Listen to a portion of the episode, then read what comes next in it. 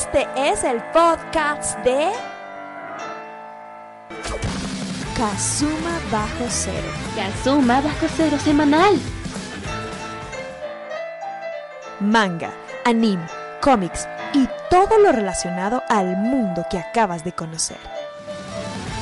Kazuma Bajo Cero. Semanal. Es traído a ustedes por Alex Guerra, Morielo, Noblis y Megucas FC. Esta semana, Morielo malgasta dinero en Amazon. Noblis repara el meca del mame. Y Alex impide que Morielo diga su recomendorama.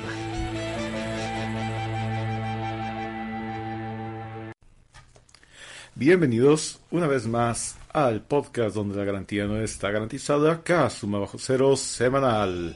Nos encontramos de regreso tras, creo que lo que debió haber sido un, breve descanso, por, sobre todo porque ahorita ah, ha habido mu- muchos escándalos, pero a la vez no tantos. Pero, en fin, ahorita la Santísima Trinidad todavía no está completa, pero está a minutos de completarse. Pero por el momento del otro lado se encuentra Noblis. Noblis, ¿cómo te ha tratado? ¿No te han cancelado? No, no me han cancelado, pero ah, la vida es dura y lo golpea a uno. Claro.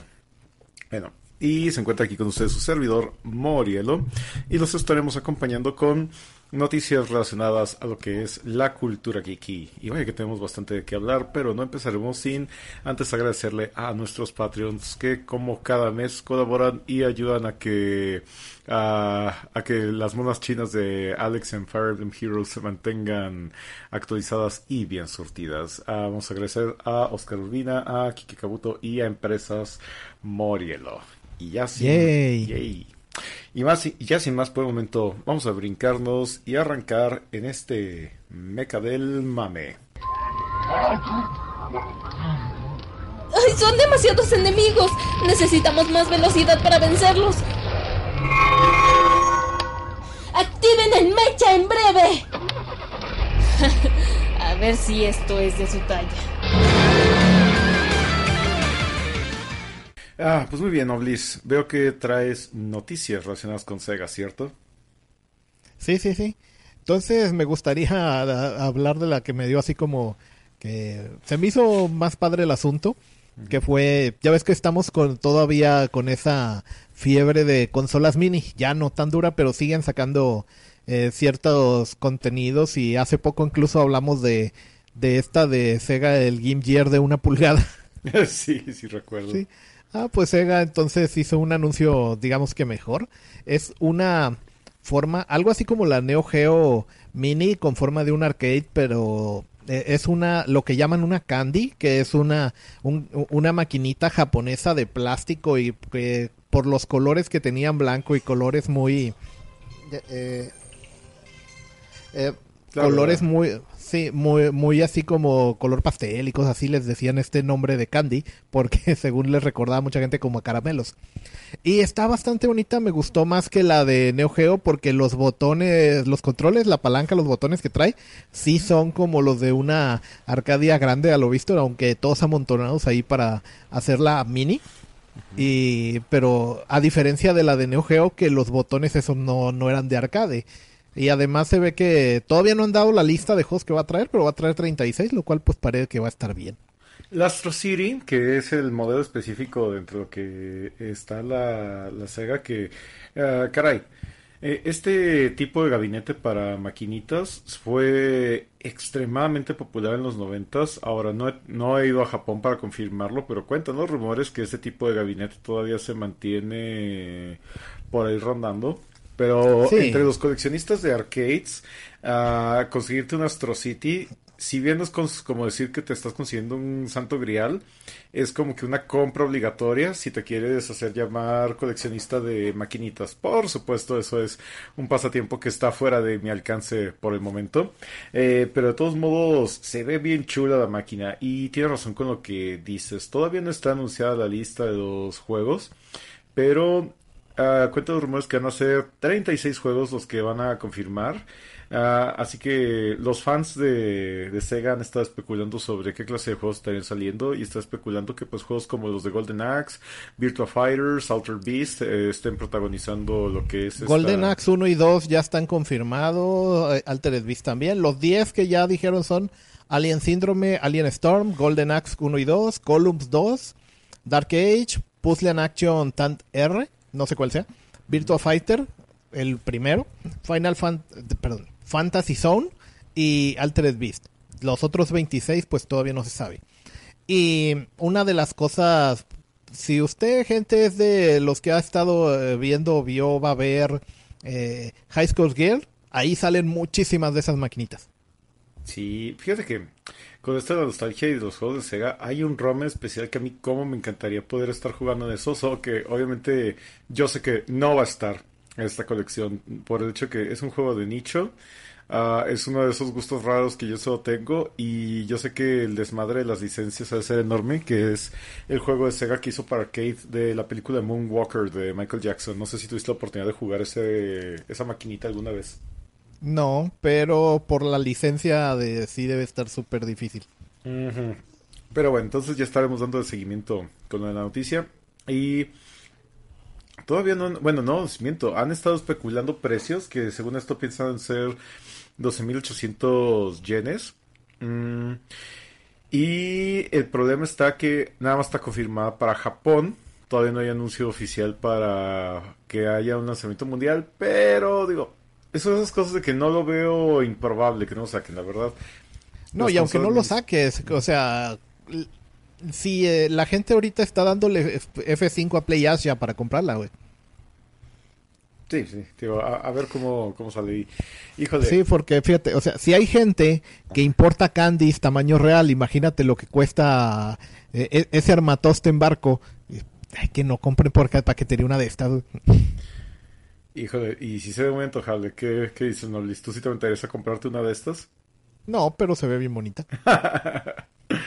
sí, verdad. Híjole, vamos a ver. Si, si me logro conseguir una Neo Geo Mini en menos de 1500, 1400 pesos, así como que una flash sale, yo creo que sí me la consigo. Y ya teniendo esa, ya voy a tener un pretexto para conseguir la otra, como que para tener el, el jueguito acá de, del arcade tamaño hamster, por decirlo así.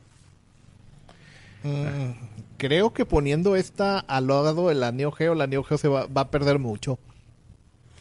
Sí, sí, sí. Es que fuera de todos, tú tienes mucha razón en, en, la idea de que la Neo Geo Mini fue hecho con una coraza que hace alusión a que parece una maquinita, pero no se parece, o sea, por ejemplo, los aunque los colores son emblemáticos de Neo Geo, no, no tiene como que esos diseños de los arcades de Neo Geo, no recuerdo cómo se le llama a, a ese diseño que tenía que era completamente rojo con líneas blancas.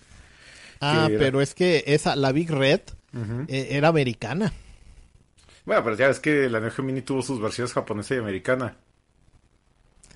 Sí, eh... pero no cambiaron, no hicieron dos modelos, pues era la misma, cambia de color o, o, con ROMs diferentes, así de que, ah, este juego nada más está en japonés, cámbialo por este. No, y pero de hecho sí hubo diferencias de colores, ¿no? Porque creo que la japonesa era negra con... Sí, pero no era un, pero no te hicieron una Big Red, es a lo que me refiero, que, que no tenían la misma forma. Ya ves que en América eh, las maquinitas para jugar de pie es lo, es lo común, no como las candies japonesas para claro. jugar con banquito. Claro, claro, sí, claro. Entonces la, la Neo Geo Mini sí trata de recordar una de esas eh, candies de Neo Geo, pero lo, los que yo más echo en falta es que los botones y el stick no son botones y stick de maquinita. Los que trae esta, esta Astro City Mini de, de Sega sí lo son. Seguramente son... Eh, podías quitarlos y meterlo en un, en un stick que tú tengas. Sí, Estamos completamente de acuerdo. Eh, esto sí se ve más legítimo como para aguantar más el, el, ambiente de maquinita y en resumen la máquina se ve bien chula, la verdad. Sí me gustaría verla en vivo. Uh -huh. Muy bien. Y pues bueno, esa es una de las noticias que quería comentar. Bien, entonces pasando a la siguiente nota. El meta del mami. Se estaba contando sobre Ray Player One, que como me gustó la película, y que de hecho ya en días recientes, a lo que es a través de anuncios de prensa y periódicos, se anunció que ya hay fecha de lanzamiento para lo que es Ready Player 2, la secuela a este libro que es el, el tocino de la cultura popular, que planea lanzarse para el 24 de noviembre de este año. Yo pensaba que este sujeto ya se había pelado con el dinero o estaba compitiendo con Martin para ver quién se tardaba más. Yo pensaba que, por un lado, se había como que puesto a descansar de la idea de estar escribiendo libros desde el hecho de que Armada, a pesar de que vendió por la fama que llevaba arrastrando de Ray Player One, sí fue un libro que no recibió muy buena apreciación por la crítica y sí desalentó mucho a los fans de pues de Ernest Klein. Así que de hecho, yo ya estaba dando por perdido que Ready Player 2 no iba a ocurrir y pues válgame, nos llegó la sorpresa. Mira, es que desaliento o no desaliento, el libro es un encargo, se lo pagaron por adelantado y así hiciera una basofia, tenía que entregar algo. Porque, o sea, imagínate las demandas que pudiera haberse enfrentado si, si no saca nada. Sí, Ahora sí, y- lo que no sé es si, si no tuviera tiempo límite es que o algo y que- a lo mejor sí el contrato sí tenía y ya le llegó. Sí, y no es como si pudiera pagarlos en cartuchos de E.T., porque no sé si recuerdas que ahí estaba en Netflix este documental de cómo fue que sacaron los cartuchos de E.T. hasta que estaban enterrados en el desierto, y de hecho ahí llegó el Ernest Klein en su DeLorean a también a andar como que apoyando la causa. A eso o a llevarse unos. Y por supuesto que sí se, se llevó unos, pero ah, la idea es que entonces va a llegar este de lanzamiento. desde... Mm, fíjate que yo sí ando sí ya como que con la incertidumbre de a ver si estará bueno que porque pues número uno es un libro secuela y sabemos que casi casi por regla general es muy difícil que una secuela sea mejor que el libro original. Ah, Especialmente una secuela no planeada y pagada contra quién sabe que- si hay alguna motivación más allá de lo económica, probablemente no. Sí, y luego agregando esto, eh, es como, ha sido como que el mame porque digo, Ray Player One ha sido un libro súper vendido y dentro de la comunidad geek aquí ha sido muy amado, pero entre la gente pretenciosa de la literatura, ah, Ernest Klein no es un autor muy querido porque dicen que utiliza mucho el recurso de la nostalgia para compensar su deficiencia narrativa y una vez que vuelves a ver Ray Player One o vuelves a leer el libro, ya bajo, bajo esa perspectiva sí te das cuenta que, y esto se nota mucho en Armada, de que sí depende mucho de las referencias a, la cultura pop y a la nostalgia, como que para envigo- envigorizarte y, y hacerte sentir bien, cuando las historias sí son bastante sencillitas. Así que igual quisiera ver de qué forma quiero utilizar referencias de cultura popular, pero no espero que este libro me vuele la cabeza como cuando leí Ready Player One la primera vez. Pues no, el efecto sorpresa. Sí, sí te escucho, Alex. ¿Sí me están escuchando o, o no? Porque ya- Ah, ok. Porque pues les iba a contar que está raro que hasta ahorita saliera el libro porque cuando anunciaron que iban a hacer la película de Ready Player One, eh, ¿quién hizo la peli? ¿Fox o Warner? No me acuerdo quién. Compró tres dominios. Ready Player One, Ready Player 2, Ready Player 3. Entonces, este sí fue como un... Vamos Sí, a eso hacer a lo que te esto, refería de que le pagaron el libro por adelantado. Pero pues yo creo que. Y entonces fue como que, este, cuando quieras, Ernest. Este, sí te acuerdas. Me imagino así a Steven Spielberg en su casa, leyendo el periódico. La secuela de Ready Player. Ernest, ¿ya la tienes? Eh, sí, hace como dos años. No, Ah, no creo. Yo creo que no ¿Por tenía nadie nada. lo publicó? Sepa. Sí, coincide igual. Bueno, pues, pues no, pero, pero eso le dijo. eh, O sea, le dijo Ernest Klein. Ya sí, ya la tengo. Y cuando Necesito un escritor fantasma ahorita. a teclear. Los fanfics No, que de hecho, Reddit, fíjate que ah. ahora que me... ah, justo pensé que una cosa dije, no, es que Ernest Klein escribió algo muy bueno sobre... Y me quedé, ah, no, no es cierto. Andy Weir, el que es el escritor de The Martian, eh, él escribió de hecho una historia, un fanfic de Ray Player One que era como que la historia del pasado de Sorrento, el villano de la película. Y dije, y cuando lo... De hecho, eso me lo, me lo recomendó Caramones Blanco. Y cuando lo leí me quedé que, wow, esto está muy padre. Entonces, eh, si si Ernest Klein necesitara delegarle el trabajo a un escritor fantasma, yo diría que se le, le pasaba la chamba a este Andy Weir. Él sí sabría cargar con la franquicia. Bueno, para el 3. Lo que no saben es que Andy Weir ya tiene Ready Player 7, así de. Ya nada más esperando a que me O que llame. se muera y me llame Warner. Ya nada más esperando. Sé que han pasado más de 1250 días. Así de. Nada más hay que esperar una de dos. O se muere él o me llama. No hay otra salida. ¿Mm? Ni siquiera te da el COVID. juego largo, ¿eh? Jugando el juego largo, ya sabes.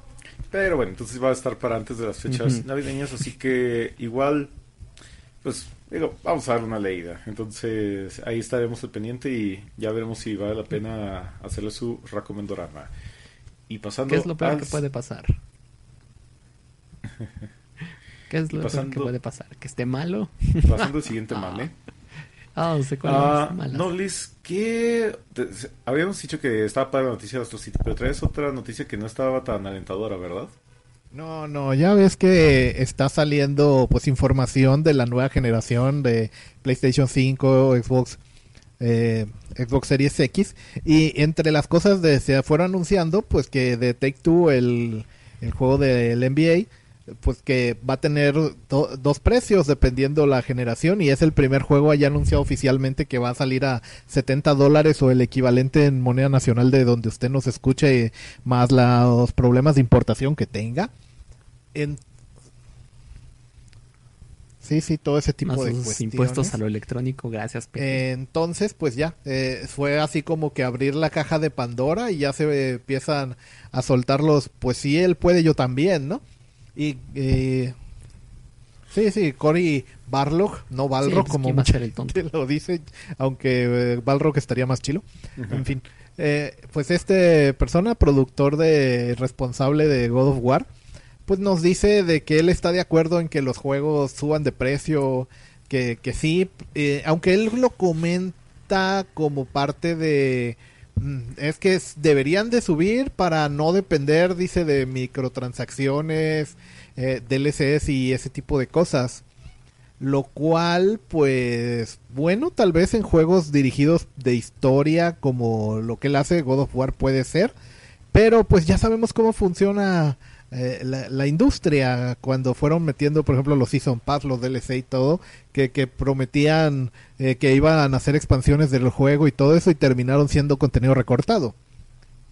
O Python Wins y cosas de esas. Entonces, pues nada nos asegura como usuarios que dijéramos, ah, sí, muy bien, súbele el, el precio, eh, pero no, no le metas micro, microtransacciones. Sí, seguramente, ¿no? Que, que seguramente alguna empresa va, va a hacer eso, por ejemplo, Electronic Arts, que eh, a- subirle 10 dólares a cambio de quitarle las cartitas en el FIFA o algo así. No, que es- híjole, este es uno de esos ratos en Pues los que me estaría toca jugar al abogado del diablo, porque es algo donde lamentablemente creo que no, no puedes, de acuerdo ya no que... puedes defender a EA. Ah, ya ven que normalmente cuando... Ese es el ciclo natural de la vida. Sale una nueva consola. Ah, sale, se anuncia el precio de la consola. Toda, bueno, toda la gente, pero una increíble cantidad de gente se queja que, ay, la nueva consola está muy cara y todo. Y luego de repente salen los economistas de sofá, como su servidor, que se pueden a comparar. Que bueno, pues es que si comparas la inflación que ha existido entre cómo costaban las consolas, a- a cuánto valía el dinero antes y cuánto vale el dinero ahora, por la inflación, consolas como el, el Nintendo, el Super Nintendo, el PlayStation, si fueran lanzadas hoy en día, costarían 400, 450 dólares. Así que, al menos en el término del hardware, se te hace así como que válido decir, bueno, pues, o sea, ya, como que se entiende por qué las consolas nuevas están más caras. En comparación, los videojuegos sí se han mantenido con los precios así vigentes. Miren, ahorita lo que tengo aquí es una... Les voy a pasar en el... Aquí en el Discord una imagen de lo que es una publicidad de 1996-1997, un catálogo de videojuegos. Y van a ver cómo videojuegos para Sega Saturn o videojuegos para PlayStation como, como Tekken, o sea, y Crash Bandicoot, los primeros juegos que salieron costaban 50 dólares en aquellos entonces. O por ejemplo, incluso, no sé, ahí aparecen otros juegos que son más caros arriba, que eh, son juegos de deportes, que Dios, qué horror aquellos que pagaron casi 60 dólares por un juego de PlayStation. 54 el Maiden. Ajá, el, y el NCAA Fútbol. Entonces, 50, 55 dólares el de Duro de Matar para Sega Saturn. Chingón.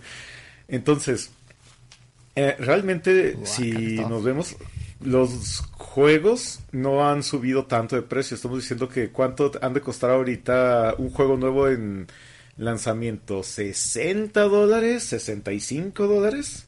60. 60 en teoría, 70 los que te incluyen un Game Pass.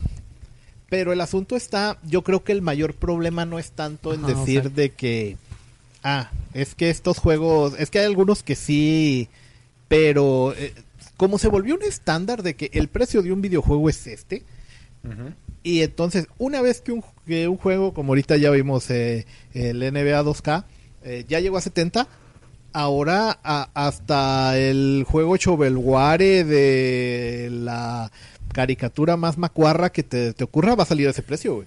Claro. Sí, o sea, el Chavo Car te va a salir. Vamos a tomar una cuestión. Ahora, estamos 70 hablando de, dólares ahorita, ahora. con- tomando la referencia a la imagen que les estoy mostrando de estos juegos del 96, 97, ah, hay que considerar, o sea, cuánta gente o cuánto equipo de producción necesitabas para producir, para hacer videojuegos en aquel entonces contra ya lo que se podrían considerar los batallones de programadores, artistas, músicos, coders, la gente que se encarga de mantener, darle mantenimiento a los servidores de juego eh, en línea. Los Ah. 10 minutos de créditos de los juegos de Ubisoft. Y todo eso. O sea, realmente. Y luego, pues, sobre todo que no es lo mismo, digamos, diseñar los polígonos de los personajes de un juego de PlayStation o de Sega Saturn que tener que estar haciendo todas las texturas y te estar creando todos los mundos de los juegos de última generación. Pues sí, sí requieren más recurso humano. Así que, pues, por lo tanto, he de ahí que dices, si por las leyes del mercado o por este paradigma que existe no podemos subir el precio de los juegos porque si lo subimos 5 o 10 dólares la gente se va a emperrar, están comprometidos a, número uno, o vender una cantidad absurdamente ridícula de unidades de estos juegos, o B, encontrar la forma de compensar eh, o recuperar el dinero, que es de ahí donde sale la idea de los pases de temporadas, las microtransacciones y todo eso. Así que, en dado caso, yo estaría dispuesto a aceptar un incremento en el precio de los juegos si al mismo tiempo dichas empresas tuvieran este compromiso de decir vamos a incrementar el precio de los juegos, pero a cambio de esto vamos a eliminar todas estas prácticas que no les gustan como lo que son las microtransacciones o o, lo que es eh, o los DLCs, o sea, en ese caso Sí. Vamos a actual- vamos a dar soporte por actualizaciones durante tres o cuatro años y ya de ahí. Pero sí necesitaría es el hacer un compromiso problema. Ujú. Y ese es el problema, porque NBA 2K, que es el que empezó esto, o sea, Take Two, esa compañía, no, o sea, te va a subir el precio y su juego va a seguir siendo una, una tragamoneda de todas maneras, con sus loot, boxes, loot boxes al azar y todo el desastre. No, no van a... Sí, y además Sí, o sea, te van a es, es un tema muy sacando. complejo, porque en la teoría sí suena, pero entre más detalles vas metiendo en consideración, más se va complicando el asunto, porque luego pasa, por ejemplo, ahorita están la... Hoy, hoy es el último día de, de las rebajas de verano de Steam, por ejemplo. No, sí, que- ahorita hablamos de qué te conseguiste, pero bueno. Ajá, y entonces, eh, pues muchos juegos llegan a tener unos descuentos bastante grandes y es otra, otra de las cosas que se ve el mercado. Ok, sí, eh, tienen unos precios de salida, pero luego tienen eh, rebajas graduales para todo aquel que diga, pues yo a 70 no me lo compro, pero a 60 sí. Ok, ahí hay otro nichito de, de mercado a 20, así a las rebajas hasta que, que te los ponen eh, en bundles empaquetados de regalo en, en, en algún Humble Bundle o algo así, hasta que acaban allí. Oye, yo, yo sí tengo esa pregunta. Cuando un juego llega a esos descuentos, ¿quién absorbió el, el cargo? que tú Seguramente lo que pasa O es que para cuando llega a esos puntos es que eh, las ventas anteriores ya ha ido recuperando. Sí, hay que tomar en cuenta una cosa. Esto nada más ocurre con juegos digitales, Ah, obviamente en plataformas como Steam, PlayStation, Xbox. Ah, porque, primero que nada, o sea, técnicamente cuando tienes el juego para descargar tus servidores, no te tienes que preocupar por temas de inventario ni logística, porque no es como que, híjole, vamos a sacar otra, vamos a imprimir otra serie de discos para vender, a ver si se siguen vendiendo. O sea, virtualmente tienes una cantidad ilimitada de juegos para vender.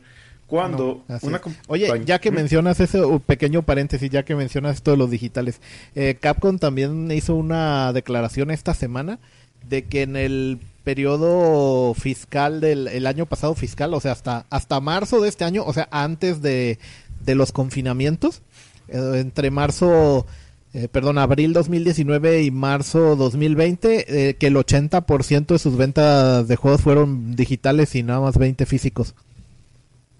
Bueno, eh, y ese es un dato muy, muy interesante. Sí. Y a lo que quiero llegar con esto es que eh, al tener virtual- eh, virtualmente un inventario infinito de juegos que te tiene un coste de producción de centavos, que sería la banda de ancha, la banda ancha necesaria para el servidor, eh, entonces una vez que tu juego logra pasar cierto, ¿cómo se dice? Cierto threshold o cierto objetivo de ventas de decir, ah, ok, ya logré recuperar la, la inversión de- del juego, de publicidad y todo, y ahora sí todo que vengan son 100% ganancias. Ah, ah, digamos que las... la- no, es, ahora, esta es información meramente especulativa, es bajo como yo lo veo. Una vez que también rebasas cierto threshold de decir, ok, ya no solamente recuperé mi costo de inversión, sino que ya llegué a cierta a cierto grueso de ganancias por parte de los fans más acérrimos dices ok vamos a bajar el precio de tal forma que ya toda la gente que si bien que tal vez tenía curiosidad en el juego pero que no querían pagar un precio completo vamos a bajarlo a ver si los podemos enganchar en la idea de decir de que dice bueno pues sí le tengo curiosidad y está barato así que vamos a llegarle que de hecho, básicamente eso ha sido la causa de que, por ejemplo, exista gente como yo que tiene como una biblioteca de 500 juegos de Steam porque eh, dices, bueno, pues o sea, por... Este juego cuesta 70 pesos, 80 pesos, o mm, creo que lo más que he pagado yo por un juego de Steam fue en esta oferta de verano que fue 250 pesos por el, el juego este de Power Rangers Battle for the Grid. Ah, y eso fue con todos los pasos de temporada, pero ya con bajo la idea de decir, ok, o sea, no se compara contra los 250 pesos, no se comparan contra los 1200, 1300, 1400 pesos que te cuesta un juego nuevo de lanzamiento. Así que ya de ahí cuando llegas a cierto nivel te permite convencerte y ya con eso pues puedes estar vendiendo mucho más lo que esperabas de tu nicho de mercado y pues ahí todavía juntar más ganancias. Así que siento que Oye. bajo esos límites es como definen las ventas. ¿Sí, Nobles? No más que, bueno, las últimas preventas que he estado viendo de juegos de lanzamientos recientes ya andan en 1800, ¿eh? O sea, también groseras. O sea, de hecho, Sí. era como te... Como hemos Este, platicado, o sea, y es otro detalle. que-. Luego también cuando ves los juegos que generan más ganancias, eh, te fijas que en realidad son los free to play, los gratuitos. Entonces, pues también eh, si un juego... El problema está más en cuanto a los que no se deciden, así de que, pues te lo voy a... Yo quiero cobrar mi juego de, de salida y lo quiero atascar de microtransacciones y voy a meterle el pase temporada y lo quiero todo. Y luego, pues muchos juegos que copian esto sin ofrecer lo que la mayoría de la gente quiera, nada más pues porque si otro lo puede hacer, yo también lo hago, ¿no? Claro, claro. Pero, y fíjate que eso es muy curioso con los free to play porque con los free to play pasa algo parecido a lo que hablé sobre los límites de precio, ya que de repente para cierta gente eh, estar pagando la- las moneditas del juego de celular del Battle Crash o, o de o los V-Bucks del Fortnite o algo así, dices, O si dices tú, todo eso es de niño rata, yo juego al Apex. ¿cuál es la moneda del Apex?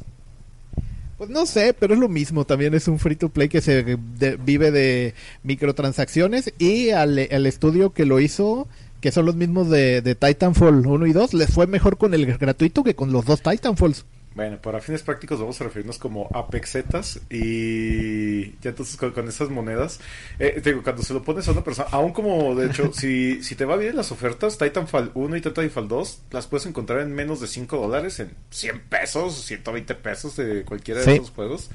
De hecho, creo que yo lo agarré como en 70 pesos uno de los Titanfall, ya ni me acuerdo bien.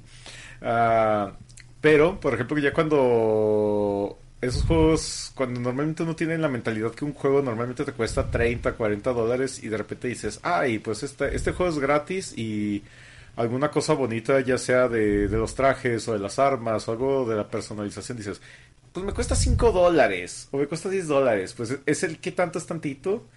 Y ya después pasa una semana o dos semanas y es, ay, pues son solo 5 dólares. Cuando lo ves desde una perspectiva tan chiquita, pues no te, no te cala tanto gastar esa cantidad de dinero. Pero ya después de invertirle tal vez uno, dos años a ese juego y ya te puedes sacar cuentas de todo lo que gastaste en loot boxes y demás, pues, pues sí, sí te das cuenta que sí le metiste una buena lana. Incluso que debiste haber pagado mucho más que si hubieras comprado Sí. un juego nuevo.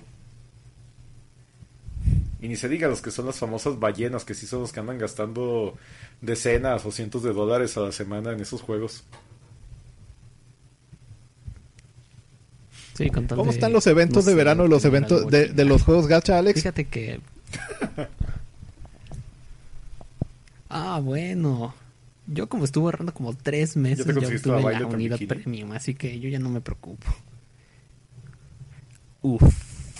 Uf, Morielo, y sus frases que dice cuando llegas al nivel 40 están de... Oh, no. Oh, Dios, me hacen, me hacen muy mal estos malditos de Fire Emblem. Sí. Pero bueno, en resumen, yo ¿Por qué creo me que tanto daño?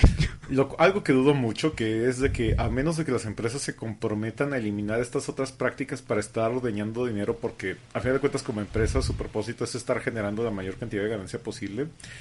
Pero a menos de que hubieran dispuesto las empresas a renunciar a esto, yo sí aceptaría un incremento en los precios de los juegos. Pero como seguramente esto no va a pasar, pues ahora sí que vamos a vivir en este eterno debate de que de pagar el mismo precio de siempre, pero con el riesgo de estar pagando pasos de temporada y microtransacciones, o incluso pues ya simplemente fregarnos y que los precios de lanzamiento sean más altos, pero bueno, yo todavía me... En ese caso creo que la mejor alternativa es aplicar la del jugador paciente y esperarte a esas temporadas de ofertas. Sí. Y es que, pues como dice Noblis, o sea, pon tú que al principio digan, ah, está bien, por buena onda, miren, no vamos a meter microtransacciones porque ya el precio lo justifica y todo. Pero luego van a estar otra vez de avariciosos y de, ay, unas pequeñitas, ahí no pasa nada. Hasta que al final sean 70 y microtransacciones. Lo que he notado son de- como dos filosofías contrapuestas pues, y las que vienen de parte de e- en hacer juegos cada vez más mastodónticos, que tarde más en hacerse, que, que un estudio a veces se salte una generación por completo porque no alcanzó a terminar el juego para para cuando la consola pues pues ya murió, ya salió la sucesora, ya lo tuvimos que portear, o sea, ¿Se acuerdan que estábamos agarrando cura de que algunos juegos de lanzamiento para Play 5 son juegos de Play 3? sí. Entonces, Sí.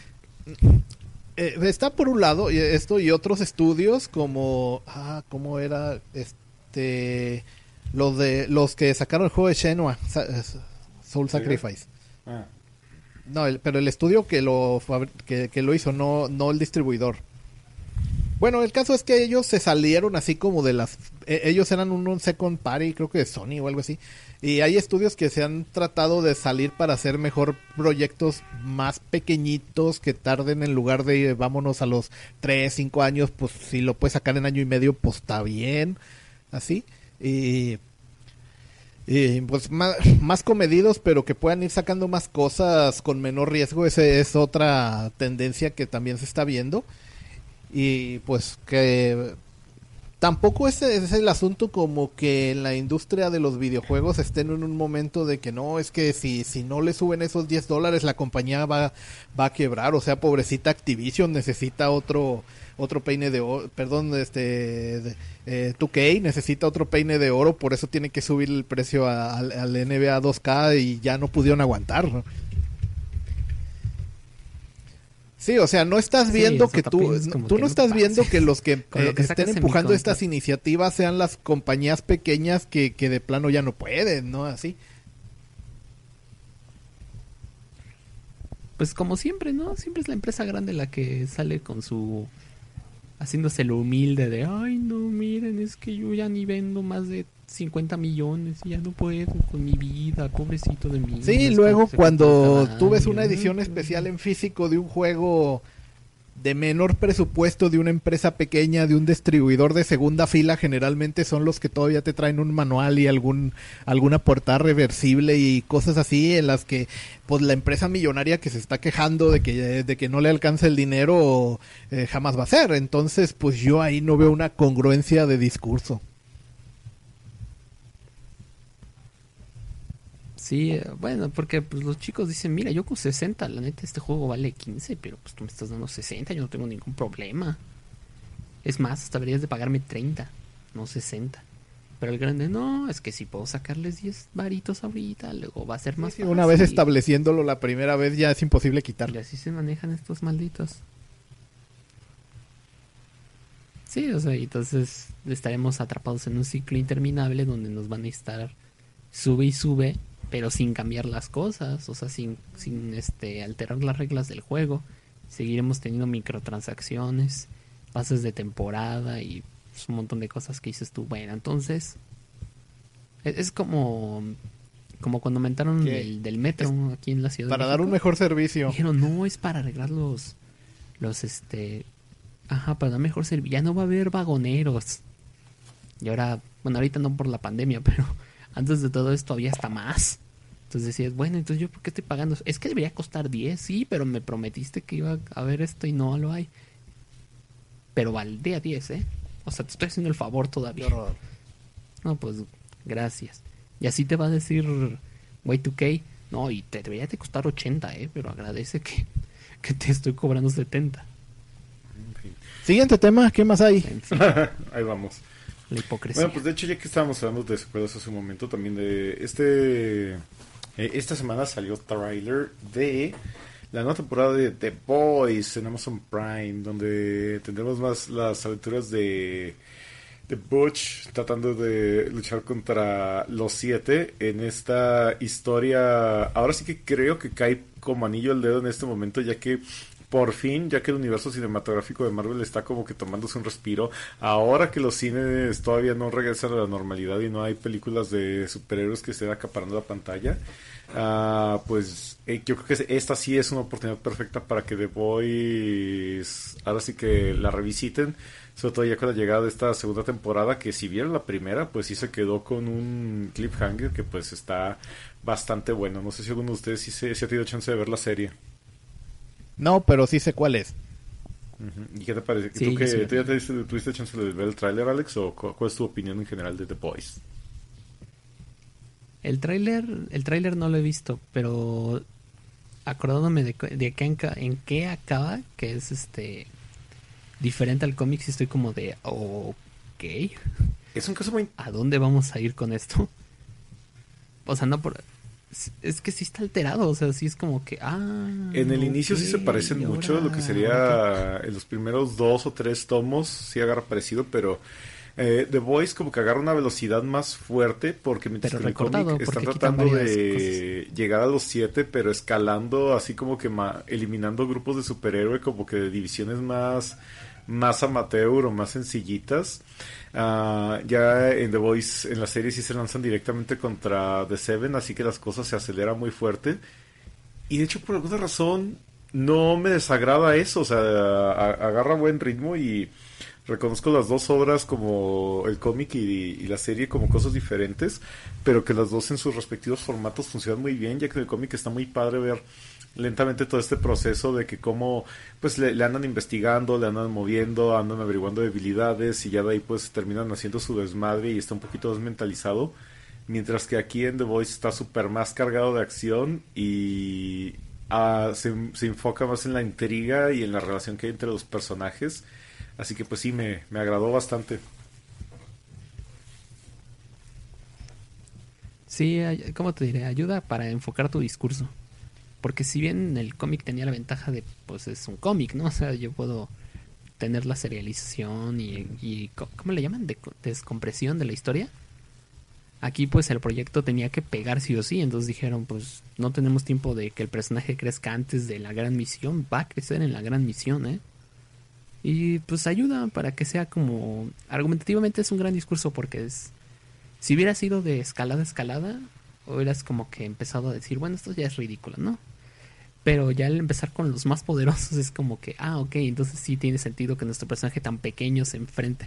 Y hasta lo, lo apoyas más. Porque dices, no, es que cómo le va a hacer para derrotar a All Might. Ah, sí. All Might es de My Hero Academia. ¿Cómo lo va a enfrentar, Murielo, a All Might de My Hero Academia? Dime. ¿Podrían The Boys acabar No, con All no Might? creo, pero... De, de hecho... Sí, va, va a estar bien cabrón cómo le... Cómo sacan el, desmadre de esto. Estoy tratando de buscar cuándo es la... La fecha, cuando, pero tú te refieres con cómo tratan de vencer al héroe diagonal villano, Homelander, ¿cierto? Sí, sí te entiendo. pero mira, sí. De todos modos, ya este es el cuarto tráiler, pues Sí, sí. llega con bastante emoción y mucha adrenalina y pues estará llegando en dos meses, sería para el 4 de septiembre y estará disponible ahí en Amazon Prime. Así que pues por el momento a contar los días porque pues por el momento bastante, bastante bueno. Y bueno, Oye, y también ya salió el tráiler Murielo de es que no, no he visto todavía la primera temporada, y tampoco he leído los cómics, pero sí he visto que ha habido gente que sí le ha gustado este, este trabajo. Gerard Wade está bien, cabrón. Uy, no me lo esperaba, ¿eh? O sea, yo, yo no conocía nada del trabajo de Gerard Way. Y ya después de Umbrella Academy, pues te pones a investigar, ¿no? Como de qué otra cosa ha hecho. Y es cuando dices, maldita sea, además de un músico talentoso, eres un escritor bien bueno, maldición. Hecho- ¿Qué queda para los demás? Ya que estamos hablando de Netflix, ¿Cómo? Y cuando te ¿Cómo enteres sa- que sabe bailar o algo así, uff. No, seguramente sabe. No es como Terry Cruz, ¿no? Que sabes que es pintor y además está mamey y además es súper carismático y además es actor y dice, ay, deja algo para los demás, Terry. Por Dios. Este, pero sí, Que sí se ve buena la hablando rápido, ya que estamos hablando de Netflix, véanla. Está buena. eh, el día de ayer se anunció que se cancela la serie de las aventuras de Sabrina, que esa misma anunciaron cancelación, pero de todos modos los productores anunciaron que de estas dos temporadas que se hicieron, ah, estas temporadas fueron divididas en, en partes, así que la primera temporada abarca las partes 1 y 2 y la parte más reciente disponible en Netflix es la tercera parte, por lo tanto se espera que en la segunda mitad de este año salga lo que es la cuarta parte con la que se espera de hecho que sí le vayan a dar cierre a la historia, pero pues sí fue un poquito de la desilusión pues de esto. Com- en tip- una típica movida de Netflix, Dios sabe qué es lo que decidieron para cancelar esta serie, porque se veía que sí tenía cierto fandom, que sí estaba bastante apasionado, ya que fue una adaptación que si bien mucha gente, los puristas que querían algo como la una reimaginación de la serie de Melissa John Hart, se metieron y encontraron algo pues más, más oscuro, más, más tenebroso y de una manera diferente también encontraron algo bastante bueno.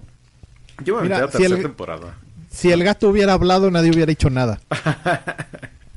Yo entré a tercera temporada y se me hizo bien, a secas. Es así como que dije, ah, que está mismo está bien, pero como yo no soy adolescente ya no conecto tanto con, con Sabrina. ¿Sabes así cuál es mi problema? Pues está bien, pero de todos modos ahora sí que uh, un rest in pieces para aquellos que sí eran fans de esta serie. El problema con la serie de Sabrina es que es muy parecida a Riverdale. O sea, como que vieron el éxito de Riverdale y dijeron, "Ah, hay que replicarlo, pero con Sabrina y con las demás propiedades de Archie Comics. Y entonces, este, tiene sus momentos, pero tampoco brilla tanto por sí sola porque pues existe el precedente de Riverdale. En lugar de hacerla un poquito más parecida al cómic de, de Chilling Adventures of Sabrina, que es un poco más tirado al terror sin tanto drama. Algo, haz de cuenta como lo de Locan Key. que como que sí toma los elementos, pero hace su propia cosa, pero su propia cosa no me gusta mucho. No sé, tal vez querían Entonces, este, facilitarse ya es el crossover. Como que, ay, sí. Y bueno, Seguramente. luego, tú, ah, bueno, no sé si yo ya hablamos de nuestras noticias. Alex, ¿tú tienes algo más de qué hablar? Ah, sí, tenía algo, espérenme. Este, hagan tiempo. Muy bien, mientras Alex necesita un poco de tiempo, eh, esta semana ya están empezando eh, pues también muchas series de anime de la temporada de verano y eh, regresan muchas eh, temporadas de series muy famosas en su momento, pero que algunas ya tenían unos cuantos años que, que se habían quedado en cliffhanger, entre ellas eh, Re Zero y hubo un caso de esos de fandom, pero era de que los que se quejaban hacían como mucho ruido y no, eh, por lo menos yo no encontré a nadie eh, quejándose de lo que se quejaban los quejosos. Ya sé que se escucha así como muy, What? muy trabalengüístico, pero es, un- es una cosa que a veces pasa en internet de que supuestamente alguien dice algo como eh, oigan quiten los animanias de la tele y se hace así como trend topic de que eh, eh, gente del internet quieren que quiten animaniacs de la tele y todo el mundo está hablando de eso pero no ves a nadie pidiendo que quiten animaniacs de la tele no sé si me explico en el ejemplo Ah, pues pasó algo así entre el Sí. fandom que según se estaba quejando de los fans de Emilia, porque los fans de Rem se, se chilaban si les, si les preguntaban quién es Rem. Ah, caray, ¿sí? Sí, aunque yo nunca había ningún fan de Emilia hacer eso, pero los fans de Rem estaban súper enchilados, según por eso. Muy bien, y pues pasó eso esta semana y se me hizo Mm. chistoso y no iba a tener cabida de ser mencionado a menos que necesitáramos eh, meter tiempo e improvisar. ¿Te acordaste, Alex? Síguele. Sí. Reportes de Hollywood Reporter dicen que muy probablemente el Snyder Cut de Zack Snyder sea el final de la época oscura de, de DC. O sea que básicamente sería de, ok, Zack, haces tu Snyder Cut, te vas y cierras la puerta en cuanto salgas. Gracias. No, pero es que yo tenía, no, no tienes planeado nada, güey. Ok, ya, basta. Ya maduramos, por fin entendimos que pinche DC es tonto. Mientras más lees la historia de DC, y lo pueden hacer leyendo el Essential de, de Editorial Televisa de, Tierras en, de Crisis en Tierras Infinitas, te das cuenta de que DC se construyó en base a tonterías. No, no historias oscuras, no que el fin del mundo, no que "Ay, estoy deprimido por mis... No, se hizo pensando en puras tonterías, porque los superhéroes deben de ser, a falta de una mejor palabra, silly. O sea, deben ser así chistositos, claro, enfrentarse a problemas graves, pero chistosos, aquí calmados, sin ningún problema. Pero no lo que Zack Snyder cree que es este... Ah, Me, cae, me cae muy mal la visión de Zack Snyder, ya, ya lo he dicho muchas veces. Entonces, que según esto, después de, de terminar este el Zack Snyder Cut, se enfocarían en hacer una Justice League Rebirth, que ahora sí sería por las buenas, ahora sí ya nos dejamos de la oscuridad, vamos a hablar de héroes más brillantes como este Shazam de Shazam o Wonder Woman, entonces pues dicen que eso sería el, el nuevo camino. Y viendo que Verso Prey en algunas partes, este Shazam y Wonder Woman 84 tiran a más luz. Entonces creo que sí es como que, ok, sí, ya entendieron. Ya no queremos estarnos deprimiendo con los personajes de DC. Y pues ahí está. Esa sería la, la buena noticia de la semana. Que el Snyder Cut ya es el final de esta época tan fea de creer que los superhéroes deben de ser edgys solo Órale. por ser edgys. Pues ya, sí, ¿Cómo lo único malo es que si trataran de hacer ¿Cómo- como cómo que recrear otro universo cinematográfico de DC, pues tendrían que empezar así como que casi casi desde cero, o si harían como que una traza de decir, pues mira, Calvin y Batfleck y Cyborg pues fuera, pero sí conservamos a Gal Gadot y a este al de Shazam, porque a ellos sí les fue bien y también a Jason Momoa. Entonces que ahí entraría lo del Flashpoint, pero te digo, hasta que no sepamos exactamente qué piensa Andy Muschietti que es Flashpoint, no vamos a saber si en efecto es lo que los fans se imaginan de que, ¡ay! con este evento van a reorganizar al universo y la. Y, y tu tía de, Ciba- de Cibatácuaro, que ella, ¿qué va a saber del Flashpoint? O sea, es que en serio, muchos de estos youtubers o gente en medios que sabe de cómics asume que todos son de su condición y todo el mundo sabe cómo funciona la estructura de los cómics y es de, sí, ya, con esto reinicia el universo y tu Y pobre pues tía. no, los encorbatados O sea, de, ¿cómo, de? Warner, pues no saben, güey. A lo mejor esos nada más dijeron, oye, Flashpoint suena bien la palabra, ¿no? Sí. ¿Y de qué trata el cómic? Viajes en el tiempo. Sepa. no lo leí. No, no, no, ni han de saber, así como. "¿Mm? Sepa, no, no, yo ni tengo idea. Pero, Han de pues, ser bien, precuelas, porque Flashpoint suena como, como flashbacks. Y si son precuelas, podemos meter otros actores. Vendido.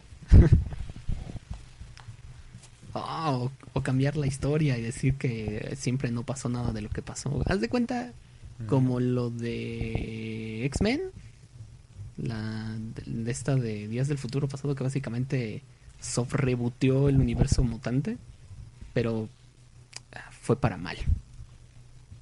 Ya en el gran esquema de las cosas eh, fue para mal ese soft reboot que hicieron con... O sea, ¿quién iba a decir Morielo y Noblis que quitar la 3 de la cronología iba a hacer tantos problemas? Y nos iba a entregar la horrible Ay, no sé, no la he visto. Así estoy bien. No la veas. No Bueno, la veas. la 3 solamente tenía un Sí diálogo que me tú gustaba. imagínate una mejor película de Dark Phoenix. ¿Sí? ¿Cuál es? A ver, a ver si la Sí, tienes. ya sé cuál es. ah, sí, perfecto. El de Bestia. De, oye, no, que te eras por la base así. Bueno, en Ese de mero. todo un momento Ya, es que- lo único que, Ah, re- que entiendes. rescato de esa película, ese diálogo de bestia.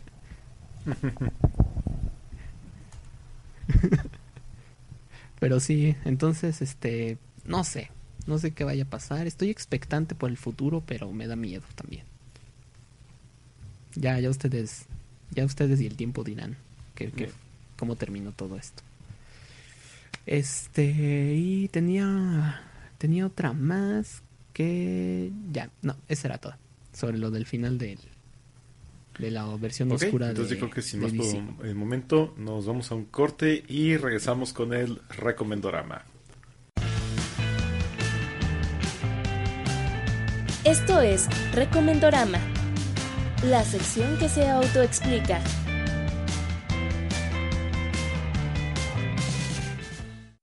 Y ya estamos de vuelta con el recomendorama Noblis. ¿Qué tienes para recomendar esta semana?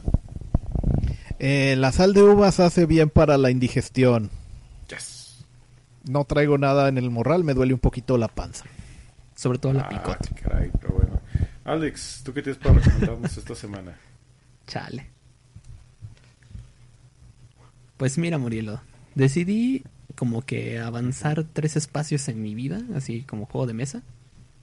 Tomé, tomé escalera, tiqui, dije voy a ver como tres películas ya, ya así que tenía como que en la lista. Vamos a ver tres películas de estas. Y entonces vi Isla de Perros, la película de Justice League Dark y este, pues la que tenía ahí guardada de Apocalypse War. Y entonces me dije a mí mismo, bueno, Alex, ¿cuál fue la mejor de todas? Isla de Perros, obviamente, y después. Y ahí está el problema. Porque Justice League Dark, Morielo, es quizás una película intrascendente.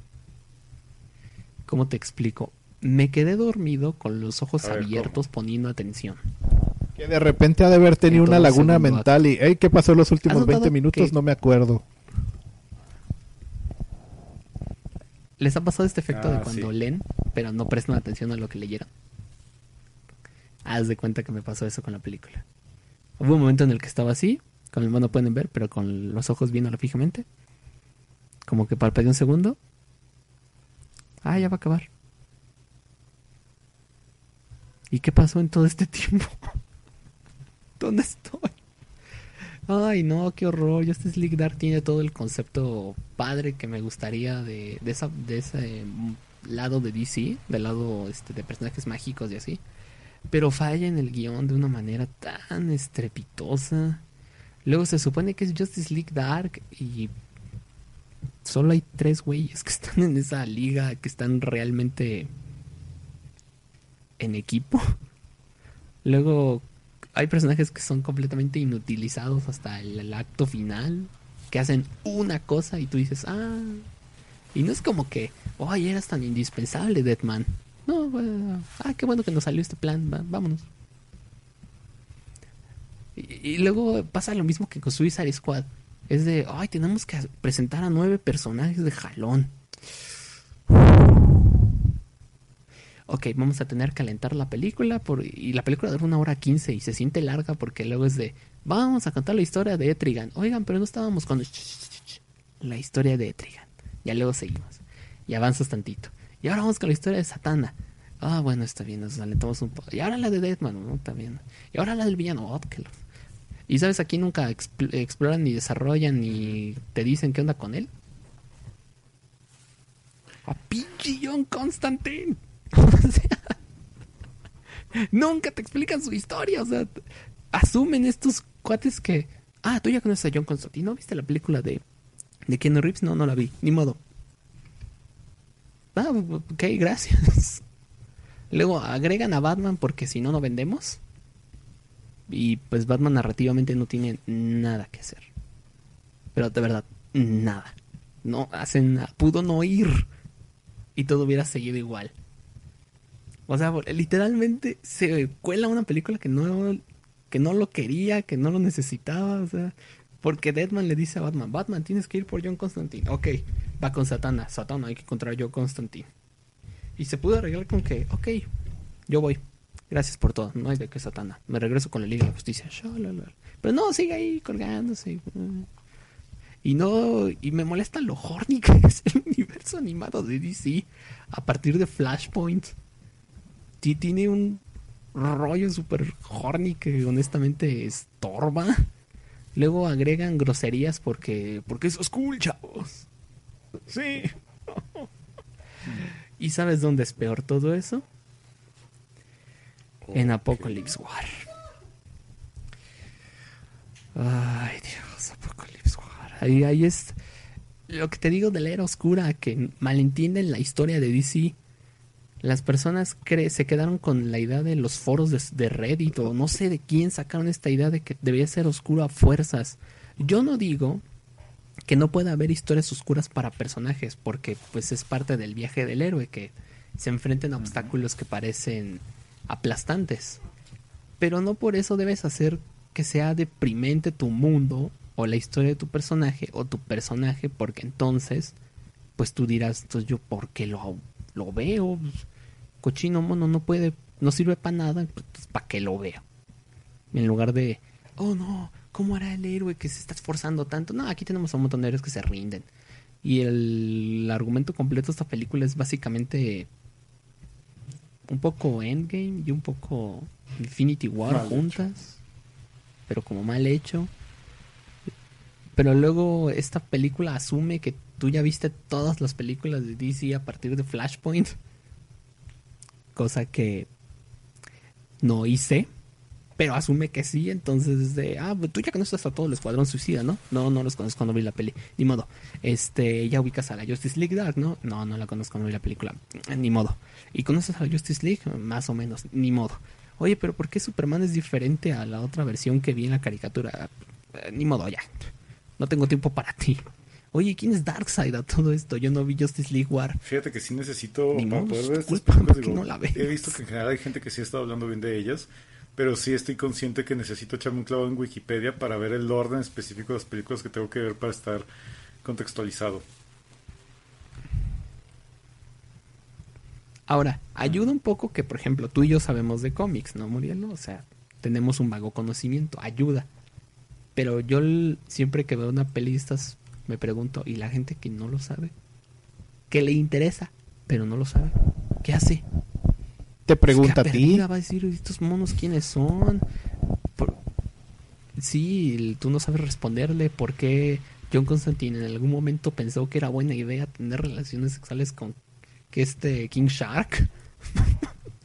Admito que el chiste me da risa, pero cuando lo pienso más digo, "Iu, no! Está bien que John Constantine supere las barreras de la heterosexualidad y el género, pero pero neta King Shark, o sea, del pool de personajes que A tenía. mí sí me gustó ese chiste. King Se Shark. me hizo... Bueno, como chiste. No, por eso te digo, está bueno. Pero cuando lo piensas, como chiste, pero cuando lo empiezas a pensar más dices, ¡Iu, no! Guácala. ¿Qué rayos? ¿Qué- Y luego qué te acuerdas de la vida de a Constantine y sí Entonces, podría eso me encajar. puede- Y lo, y lo que me más me molesta ya ni siquiera tiene que ver con esta peli, es con las decisiones editoriales de cancelar Hellblazer, el cómic, y de integrar a John Constantine al universo de DC. Ahora, no es que no hubiera pasado, de hecho en Crisis en las Tierras Infinitas, el cómic original mencionan a John Constantine. Sí era parte del universo de DC, pero luego vino la crisis y cambiaron las cosas y ya no era parte. Pero ahora lo agregaron al contexto superheroico y le pasa lo mismo que a Punisher. No quedan con ese contexto. O sea, como en un mundo de mafiosos y gangsters y este, ¿qué te diré? Traficantes de armas, metes a Spider-Man. Dices tú, um, algo no cuadra y por eso le han hecho cosas a Punisher como hacerlo negro o hacerlo Frankenstein o hacerlo un ángel ejecutor de demonios en la tierra. Todo eso pasó, no lo estoy inventando. Entonces, este, pasa lo mismo con John Constantine. Es un super mago y todo, pero pues no, como que se ve raro verlo hablar con Superman y dices tú, "Ay, como que ustedes no cuadran en el mismo mundo. Como que fueron creados fueron creados en dos años diferentes. Y no cuadra que estén uno hablando con el otro. Ah, Y, y lo mismo, esta película está bien, bien horny, este, la violencia es exagerada, dices tú, "Ay". es como que, mira, voy a llamar la atención, mira, esto no, esto, no- esto no lo tuvo Endgame, violencia extrema, pum, sangre, ah, tripas para afuera, uh, mírame cómo estoy alocado. Y tú, oye, pero, por, por, por poner un ejemplo, oye, a mí me gusta el personaje de Mera, la esposa de Aquaman, ¿por qué la destrozas a la mitad? Porque es cool. Ah, ok, gracias. Oye, Nightwing me cae muy bien. Ya no, porque ahora está loco Como por el pozo de con Lázaro. este otro sujeto, Red Robin. No. No, ¿cómo se llama? No, no, este que es. Jason Todd, Red Hood. Este, y luego. Sí, Jason Todd. Sí, también lo hicieron con este. En el crossover de Crisis en Tierras Infinitas de la CW. Ahí también hicieron lo del Pozo de Lázaro. Un poco mejor que aquí. Y, y te digo, entonces. Y al final la película es un despropósito total. Y no me da miedo darles el spoiler porque en serio esta película no vale la pena. Mejor vean eh, La Máscara del Fantasma otra vez. Porque al final está este meme de, de Constantine diciéndole a, a Barry Allen. Pues ya sabes qué hacer, ¿no, Barry? Córrele y vuelve a empezar todo otra vez. O sea, ¿cómo yo Constantine? Sí, tú corre y pues evita que, que te evites a ti mismo el hacer el flashpoint. Porque bueno, podrá verse mal tal vez, pero no puede ser peor que esto.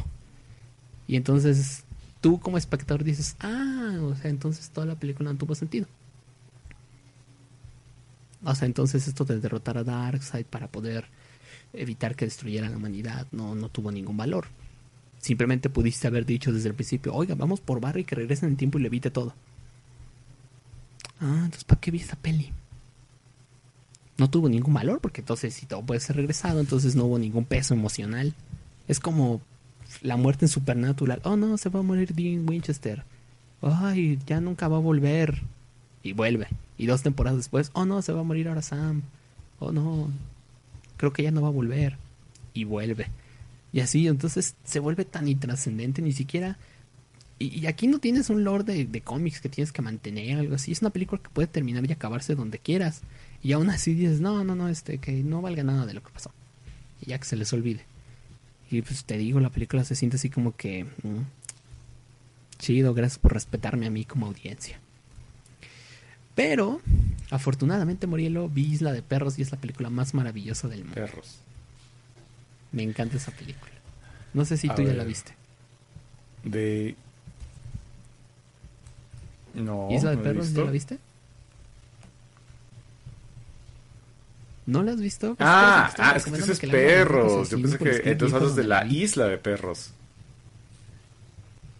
Sí, sí, sí, es que yo nada más escuchaba perros, ¿qué perro?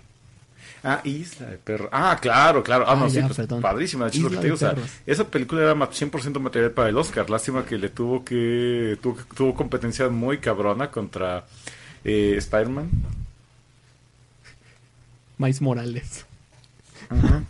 Se Que le esto nada más se la pasa perpetuando el hecho de que. A ver, nada más quiero confirmar si, si lo hizo el mismo estudio que yo pensaba que la hizo. Porque sé que la dirigió este Wes Anderson, que pues es muy buen director y todo eso. Nada más lo que estoy tratando de ubicar es si esta también era una de estas películas de este estudio que hace. eh, productora, no, no pensé que era de, esta era la que hizo la de Cubo, Stop pero no, no, no, es, es otra productora independiente. Arman.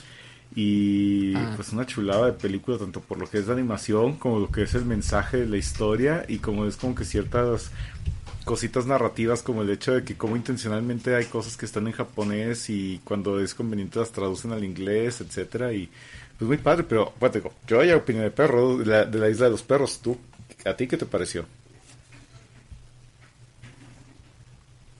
No, me, me fascina. O sea, ¿cómo te diré? Mm, Yo soy un soccer para las películas animadas. O sea, la verdad es que inclusive estas feas de DC, pues digo yo, bueno, al menos las vi.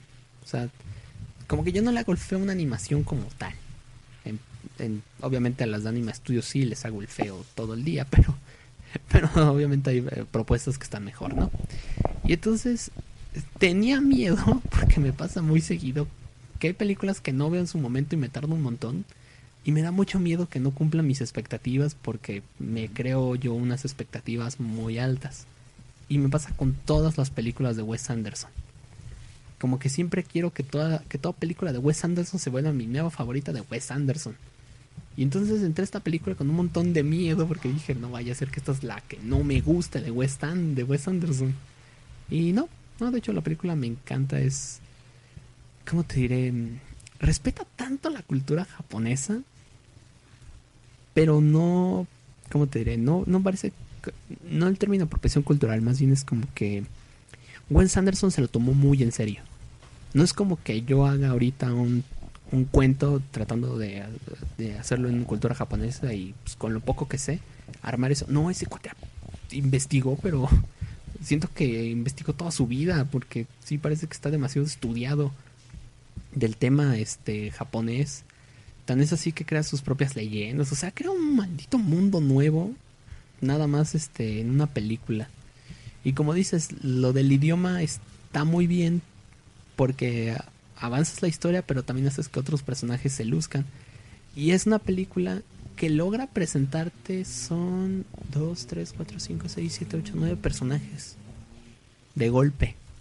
Y los nueve, ti- y los nueve tienen un arco argumental, algunos más, algunos menos. Y lo logran hacer en, Sí, hora y en media. hora y media. Y por ejemplo, Suicide Squad con 2 horas 10 no logró presentarte a 8 personajes. Para que vean que sí se puede presentar a muchos personajes de golpe. Y los presentan muy bien, las actuaciones de voz están increíbles. Y, tiene muchas de las convencionalidades de Wes Anderson, de él como creativo. Pero lo mismo con Tarantino, o sea, por eso los vemos. No es una crítica, sino que, ah, ok, eso me gusta mucho que lo, que lo hayas integrado. Y que además la molde a la cultura a la que está tomando.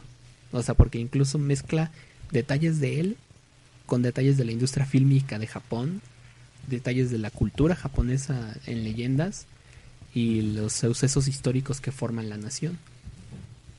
Y entonces es una gran amalgama entre él y Japón y dices tú, ay, Wes Anderson, no, no te quieres aventar una secuela u otra película japonesa, please. Porque, o sea, el hecho, Morelo, de que la película tenga subtítulos en japonés. En japonés, o sea, que haya subtítulos en japonés ya es como que, wow, sí se lo tomaron en serio. No es nada más por encimita, que, ay, mira, sí, hago una referencia, dicen Onesan. No, no, no, no, no, es de, esto es japonés, maldita sea, es una película japonesa que hice en Gringolandia. Y pues, no sé qué más decir, que vean las- la otra película animada de Wes Anderson, la del Fantástico Sí, Señor así Zorro. es. ¿La qué es? Fantastic Mr. Fox. Esta también fue muy buena y también perdió en el Oscar. Creo que ese año le ganó Disney, no me acuerdo. Pobre Wes Anderson, Morielo, ¿por qué hace películas buenas el año en el que... Eh, Es el, Otra película está- buena, Wes. Anderson en la animación sí está nacido para segundear. Es el Cruz Azul de la animación en el Oscar. Lamentablemente. Pero pues véanla, está en Cinepolis Click. Ya no está gratis, pero está a 25 puntos la renta. Entonces si ustedes tienen este... Su... Si ustedes visitaban mucho el cine antes de la pandemia, pues tendrán ahorita una buena cantidad de puntos y podrán ver esta película relativamente más barata. Si no, creo que está en 40 la renta en, en Cinepolis Click, así que tampoco es como que, ay, no, está bien caro. No, Ya me dejaste incluso 40 pensando. pesos. Ahorita, ahorita de hecho voy a buscar cuánto cuesta la película de Isla de los Perros en Google Play. Ahorita está disponible en 60 pesos, pero no sé si es para renta. Eh, sí, es en renta en 60 pesos, sin compra en 150. Y por ejemplo, siempre recomiendo yo esta aplicación, la de Google Rewards, donde contestas encuestitas y a veces te dan a veces te dan encuestas de que te dan un peso, dos pesos, o a veces te puede llegar una encuesta bastante larga que sí te llegan a dar hasta 15 pesos. y así es como yo he estado comprando películas en Google Play. Pero bueno, ahí hay, hay, hay un montón de plataformas donde pueden encontrar esta película. Así que ya lo saben, amiguitos. Vean Isla de Perros y no vean este ni Apocalypse War ni Justice League Dark. Este, tampoco Batman Killing Joke, esa también está muy mala. Tristemente, uno de los mejores cómics de Batman y la adaptación a película está bien gacha. Eh, Bueno, el primer acto es, es ese se lo pueden saltar, hagan de cuenta. Si quieren ver una adaptación animada de Killing Joke, sáltense la primera hora. Porque, oh, por Dios, qué chafa está su introducción de Batgirl. No pudieron escribir algo mejor. Y luego la escena de Batman teniendo sexo con Barbara Gordon es de... Iu. No sé quién aprobó esa idea. Porque además no tiene sentido. O sea, deja tú el, el contexto. La, la, la argumentación para esa escena es de... Es risible. Es de Batman, tengo que tener mi propio camino. Es que es peligroso, Bárbara.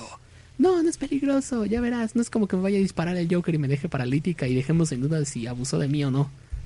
Eso fue muy específico. No importa, vamos a tener sexo. En esta azotea. Nos pueden ver. Este, sí, no me importa. Y luego se va desvistiendo y te das cuenta de que Bárbara Gordon va por Ciudad Gótica, Murielo en su traje de batichica con un brasier de lujo. Y es de, ay, Qué Bárbara. bárbara. Qué dolor de espaldas de llevar. Qué bárbara. Sí, así fue como que... ah. Y luego no lo vuelven a mencionar nunca. Y cuando entran a, a lo que sí ya es la adaptación de Killing Joke, sí es como que... Oh, Gordon, yo ya salvé a tu hijo, no hay problema. Oh, gracias, Batman, espero no hayas tenido sexo con ella. Sí, verdad, eso sería raro. Y nada incómodo. Es más, no lo mencionemos. Y Bárbara nunca me lo menciona cuando Batman la visita de... ¿Estás bien, Bárbara? No, me disparó el Joker y dudativamente abusó de mí. Ah, sí, qué, ver- qué rollo, ¿verdad? Este, nunca mencionemos lo de la azotea, ¿ok? Chido. Bye. Uh. Y hasta Mark Hamill como que underperforms en esa película. Mark Hamill, Morielo, la mejor voz del Ya Joker está, animado, bien, donde tiene 70 y pico de perfumea en una película de Killing Joke. Sí, pero pues este tenía 60 y altos en este Arkham City y le salió bien.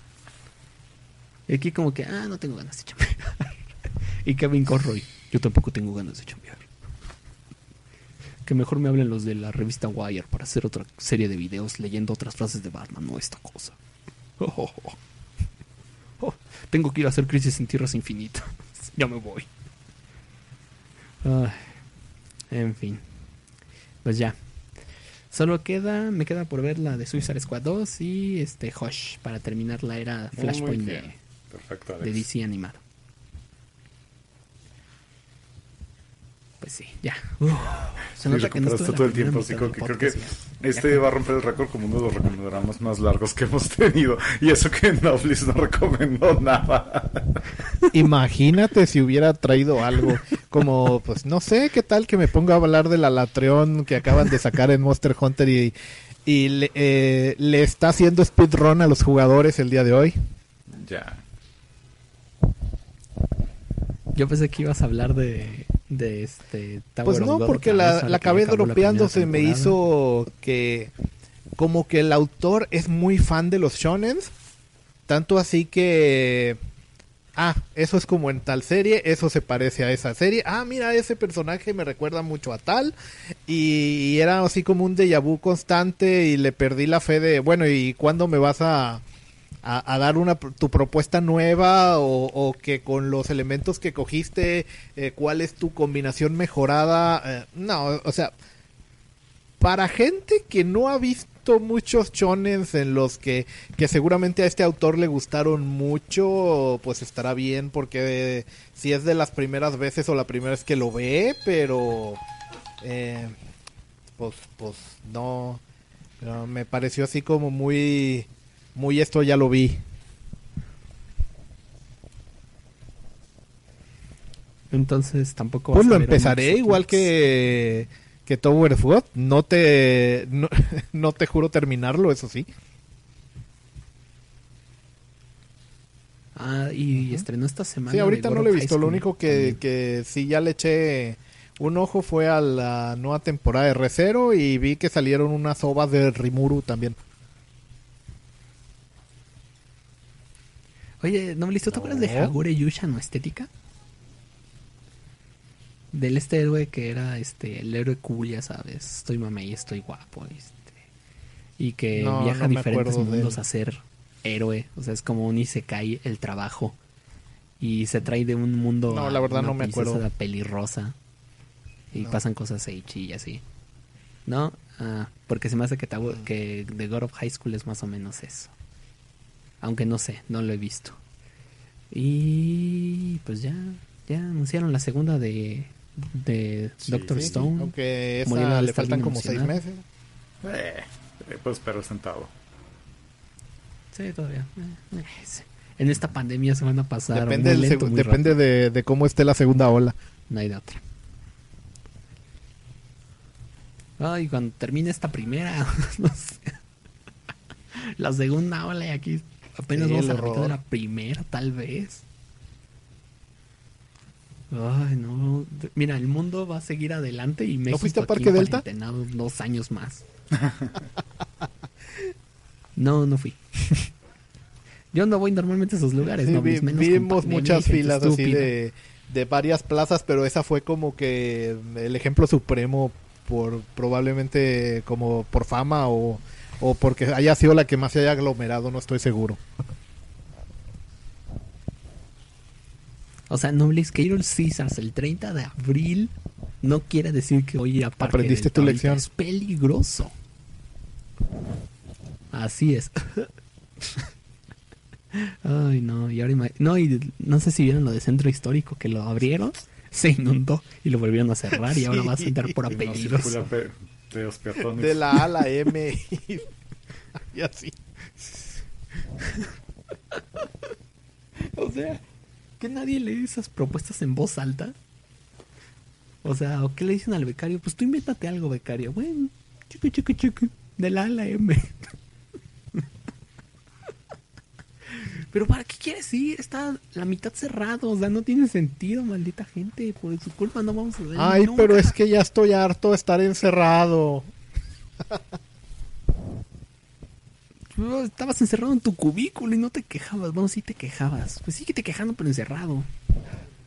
Hay un mundo de series de Netflix. Puedes volver a ver toda La Reina de los Cielos. Solo, solo son Digo, como para eso 15,000 recomendora- episodios. recomendoramas, es nuestro servicio social para que la gente vea cosas mientras sigue Bueno, quiero pensar que nuestros oyentes son gente de bien, Así que es. no estaba haciendo fila en, en estos puestos, ni, ni se fue a aglomerar las playas, ni nada de esto, ¿no?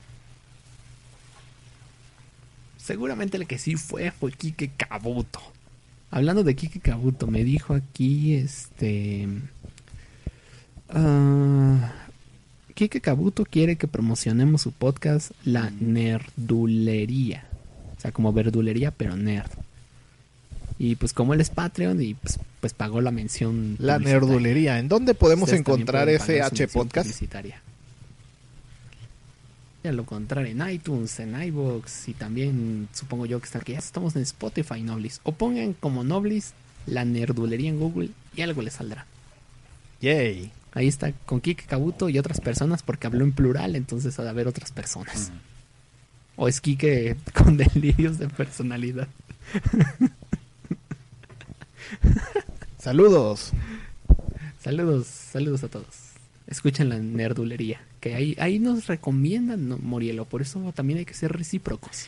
Órale. Aunque me imagino a, a los de la nerdulería diciendo lo mismo que nosotros. Pues ahí creo que está Alex.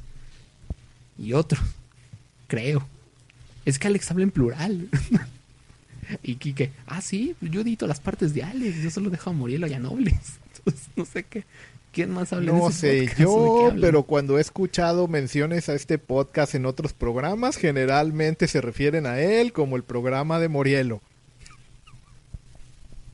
Pues sí, ya básicamente Morielo se adueñó de mi podcast. No es que me queje, mejor para mí.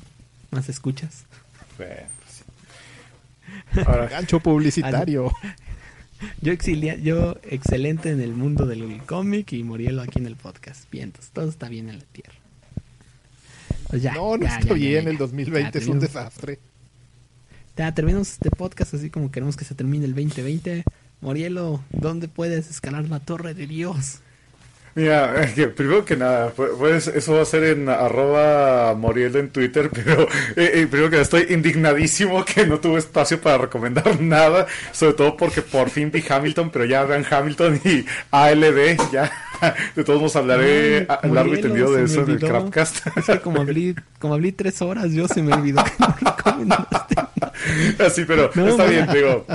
Se notaba que estás muy No, apasionado con tu tema. Y además, yo he hablado de Hamilton hasta Digo, ser con en Hamilton, arroba tú y yo. En- en Los inmigrantes hacemos el trabajo. Necesitamos un podcast No, especial de Hamilton. Washington, sé mi mano derecha. Al revés, Hamilton, sé mi mano derecha. Claro, Washington. Morielo, los 10 mandamientos del duelo. Sí. Oye, sí hay que hacer un especial de Hamilton. Ahora que, ahora que Nomlis lo dijo, sí hay que hacer un podcast especial de Hamilton. ¿No lo van a cancelar por no ser por racialmente correcto o alguna cosa de esas? ¿Cómo? Que si no van a cancelar Hamilton por no ser racialmente eh, exacto o alguna cosa de esas. Sería como, como incongruente porque el cast es variado en razas y...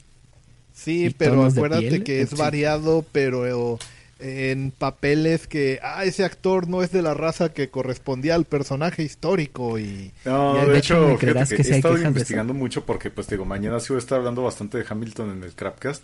Y la mayoría de la gente que lo critica es, no me sorprende lo más mínimo, es la comunidad de antropólogos de Estados Unidos, porque es así de que el señor se está tomando demasiadas libertades creativas con los personajes. ¿La comunidad de qué? Los antropólogos, los historiadores, caray.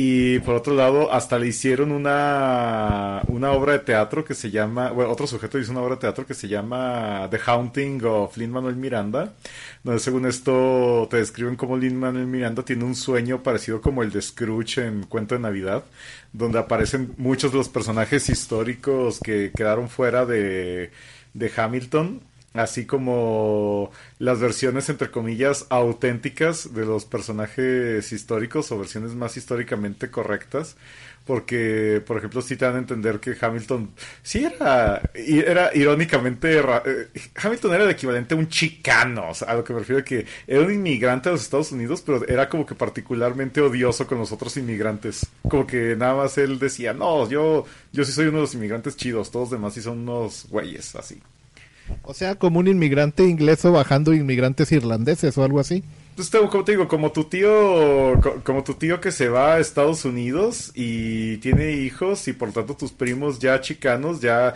les cagan los mexicanos a pesar de que es hijo de inmigrantes.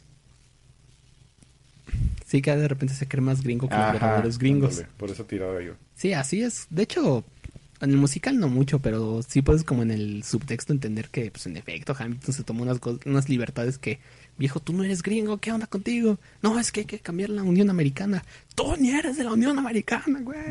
Bueno, No, en el siglo XVIII casi nadie lo era.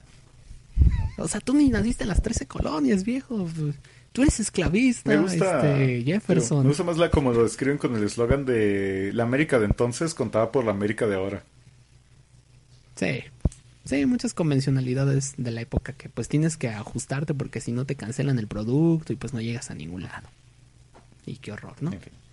Pero ven el musical, está muy bueno. Bueno, si a él le gustan los musicales, porque igual y no. Y si les gusta el hip hop, porque pues igual y no, y pues, pues ¿para qué? Cultura Entonces, general. Moriel, lo recomiendas ver Hamilton. así es. Entonces, Morielo, ¿dónde ves Hamilton?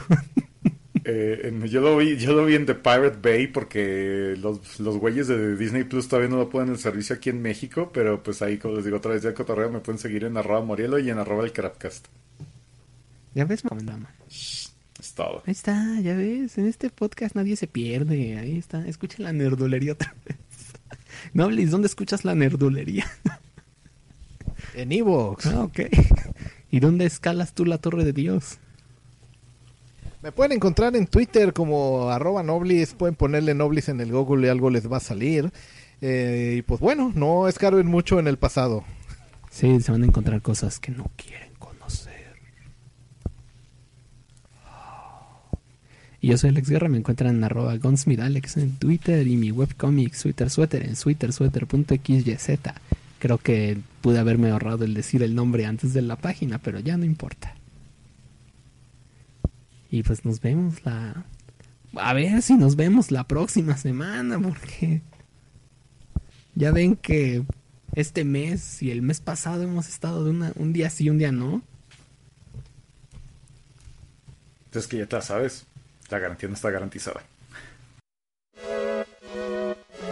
Hasta aquí esta emisión de Kazuma Bajo Cero semanal. Recuerda que estamos en Spotify, iBox y iTunes. En todas como Bajo Cero. También puedes seguirnos en Twitter, darnos un like en Facebook y apoyarnos monetariamente en Patreon. En todas estamos como Megucas FC. Gracias por escuchar. Locución Nancy 3V. Producción Noblis. Esta fue una producción de Megucas FC. Podcast y videos con efectos de sonido y queso. Qué bien salió eso. Ni estaba ensayado.